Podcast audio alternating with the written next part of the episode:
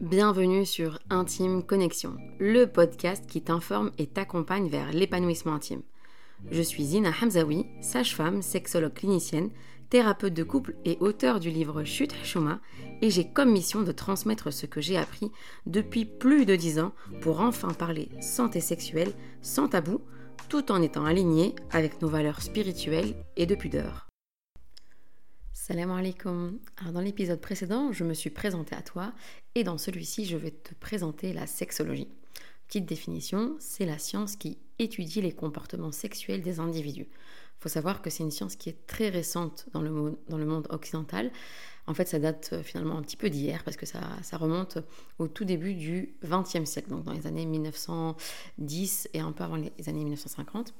Donc en gros, bah, euh, c'est hyper récent, c'est pas quelque chose qui a été développé au cours des siècles.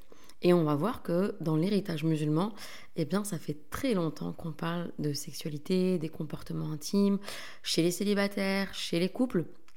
Et euh, pour justifier cela, pour euh, donner des, preuves à ceci, rien de tel que de revoir la vie du prophète Mohammed qui à maintes reprises a parlé aux jeunes, aux moins jeunes, aux célibataires, aux mariés, euh, de leur vie intime et de l'importance de prendre soin de celle-ci. On y reviendra, Inch'Allah, dans, un prochain épisode. Mais euh, ce qui est intéressant, c'est de comprendre que l'OMS, donc l'Organisation mondiale de la santé, a aussi, elle, défini la santé sexuelle. Et elle l'explique comme ceci, c'est un aspect central de la vie humaine, y compris en cas de maladie.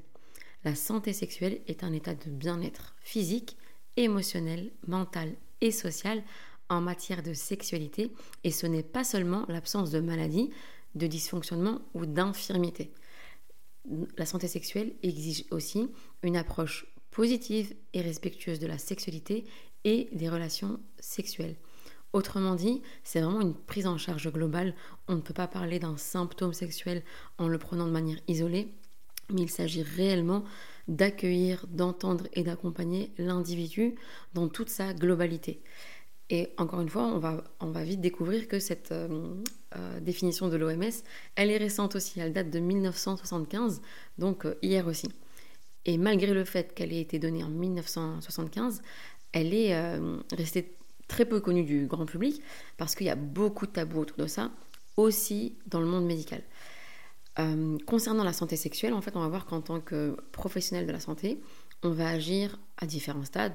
Un premier stade où on va faire de la prévention, donc avec euh, euh, tout le travail des plannings familiaux, avec les visites des, ateliers autour de l'EVRAS, donc des ateliers autour de l'éducation à la vie relationnelle, affective et sexuelle. Donc on ne prend vraiment pas uniquement en compte l'aspect sexuel des choses, mais vraiment la relation dans sa globalité.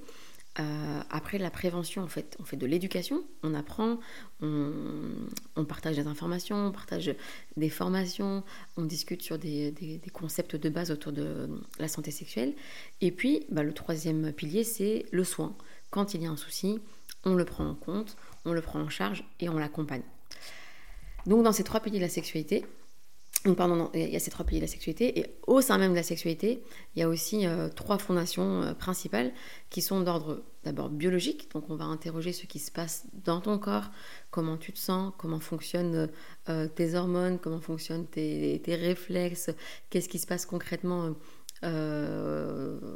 au niveau vraiment biologique et physiologique chez toi quand tu es face à une pensée ou à une situation qui relève de l'intime. Le deuxième euh, fondement, c'est la psychologie. Donc au niveau de ton affect, au niveau de ton identité, au niveau de tes pensées, au niveau de ton couple, au niveau de tes émotions, qu'est-ce qui se passe, comment tu y es euh, euh, connecté, qu'est-ce que tu ressens, comment tu, penses? Et le, le, troisième fondement, c'est l'environnement. On va voir que l'environnement, il joue un rôle extrêmement important et c'est d'ailleurs celui-ci qui m'intéresse le plus finalement dans ce podcast euh, Intime Connexion, parce qu'on doit vraiment prendre en charge l'aspect socio-culturel de la personne. Et parce qu'on va voir là qu'une personne qui vient d'une d'une certaine région du monde, bah, elle n'a pas la même manière de voir et de vivre sa sexualité qu'une autre qui vient d'une autre région du monde. Ou bien tout simplement qui a eu une éducation différente, qui a des, des aspirations différentes et que en tant que sexologue clinicienne, je me dois en fait de vraiment comprendre le, monde duquel la, personne vient pour pouvoir l'accompagner de la manière la plus efficace pour elle et la manière la plus saine pour elle. Et donc on parle vraiment en fait du vécu de, et de ce que le, patient ou la patiente nous confie. Alors, il faut savoir que en, sexologie, il y a plusieurs raisons qui poussent les gens à nous, à nous consulter. On va distinguer euh, les problèmes d'abord que les adolescents, adolescentes rencontrent euh, dès leur, on va dire, plus jeune âge, avec des troubles on va dire, de, désir, ils savent pas trop quoi en faire, ils savent pas si c'est normal ou pas, euh, ils se posent beaucoup de questions, et surtout ces dernières années, avec l'hypersexualisation ambiante. Et là, on reviendra sur, dans un prochain épisode sur l'importance pour les parents de s'emparer de ces questions-là, parce que c'est vraiment euh, d'ordre d'utilité publique, en fait. Euh, donc après les ados, ben, bien sûr, on a les adultes, et là, on va distinguer les problèmes euh, féminins et les problèmes masculins. Donc on va commencer par mesdames.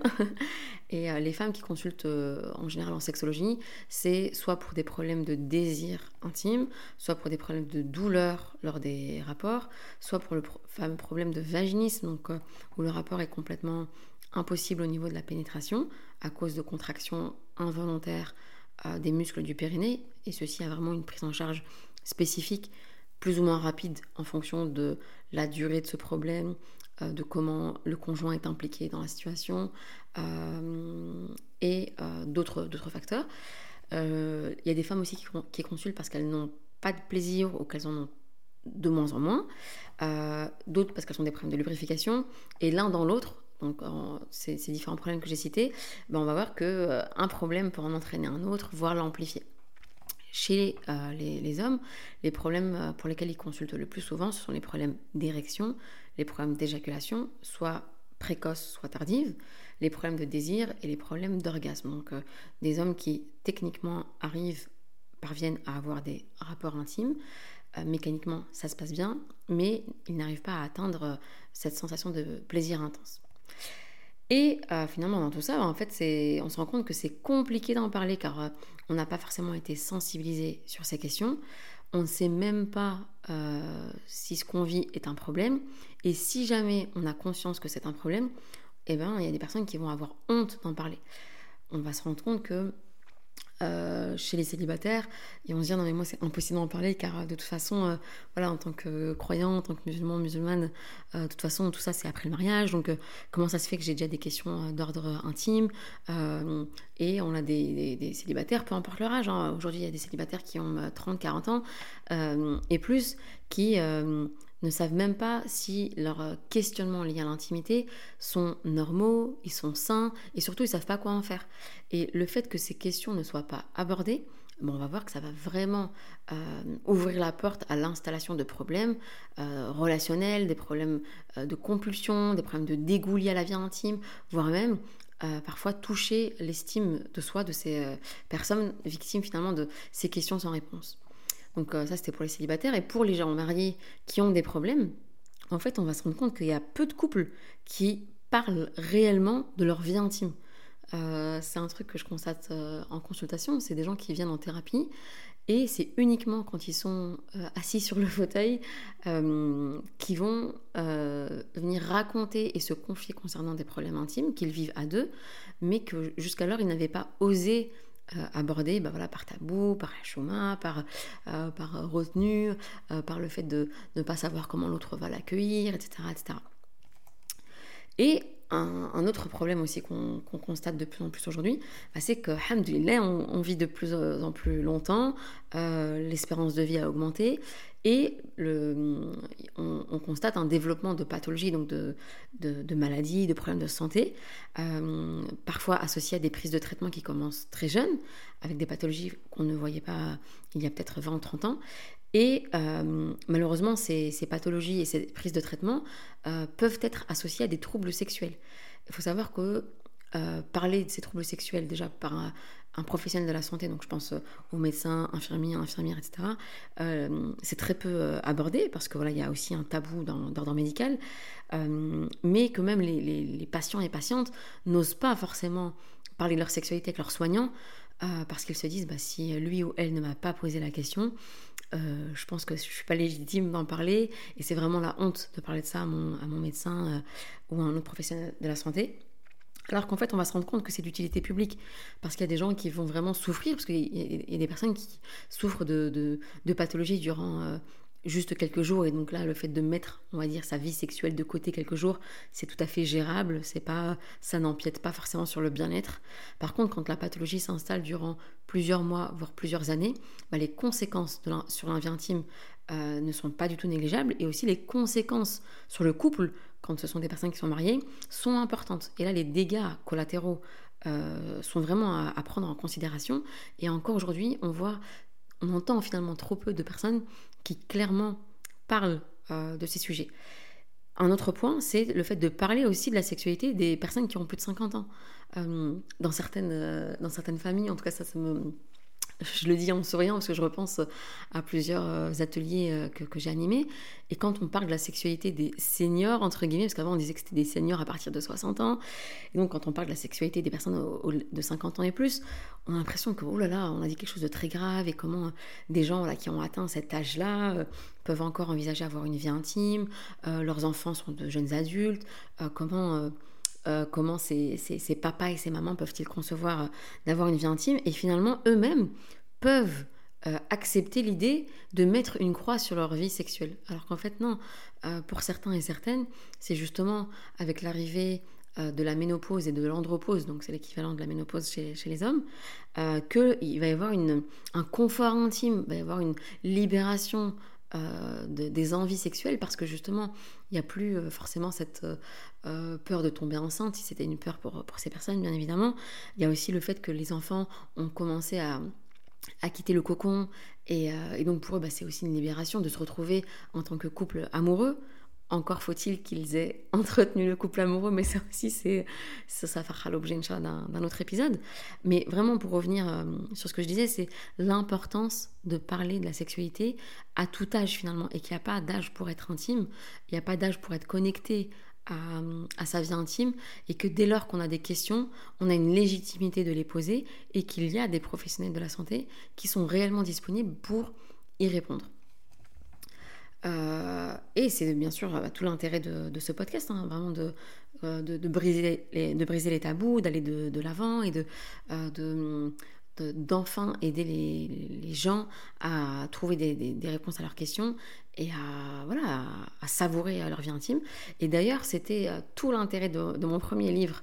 Euh, Chute à chômage, j'aime bien toujours dire mon premier livre, comme ça, ça me met un petit peu euh, euh, la pression pour que, je, que je me dépêche pour le deuxième, Inch'Allah. Donc mon premier livre, à chômage, qui était sorti en juin 2021. Donc là, quand j'enregistre ce podcast, ça fait tout juste deux ans que, mon, livre était sorti.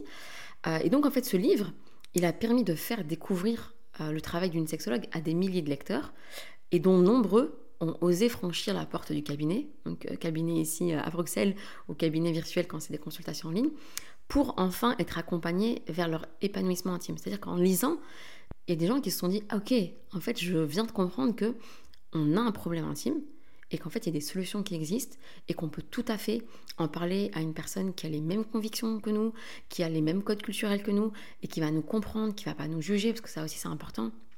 Comme je disais en début de podcast, euh, en début d'épisode, pardon, euh, euh, que dans la sexualité, un des fondements, c'est la, un des piliers de la sexualité, c'est l'aspect socio-culturel de la personne. Et effectivement, avoir en face de soi un praticien euh, qui comprend ces codes-là, en fait, il y a une grosse part du travail qui est déjà faite. Euh, et d'ailleurs, petite question, c'est est-ce que tu as déjà lu mon livre Et euh, est-ce que ça t'a permis de mieux comprendre cette thématique Et est-ce que surtout ça t'a permis de faire de la vie intime et des questions de la vie intime un sujet aussi important que les autres lors de tes discussions avec tes proches? Petite question, je t'invite à y répondre en commentaire, par mail ou sur les réseaux. Et je te dis à très bientôt. Merci d'avoir écouté cet épisode d'Intime Connexion. J'espère qu'il t'a apporté des informations précieuses et utiles pour t'accompagner vers une sexualité épanouie. N'oublie pas de t'abonner au podcast pour ne manquer aucun nouvel épisode. Tu peux également me suivre sur les réseaux sociaux pour rester informé de mon actualité. Si tu as des questions, des suggestions de sujets ou des témoignages que tu souhaiterais partager, n'hésite pas à me contacter. Souviens-toi aussi que la sexualité est un domaine intime et personnel. Et si besoin, tu peux consulter une ou un professionnel de la santé pour un accompagnement personnalisé. Merci encore d'avoir choisi Intime Connexion comme ressource pour explorer la sexualité, briser les tabous et créer des liens intimes plus profonds. Prends soin de toi, cultive l'amour et l'intimité et je te retrouve très bientôt pour un nouvel épisode d'Intime Connexion.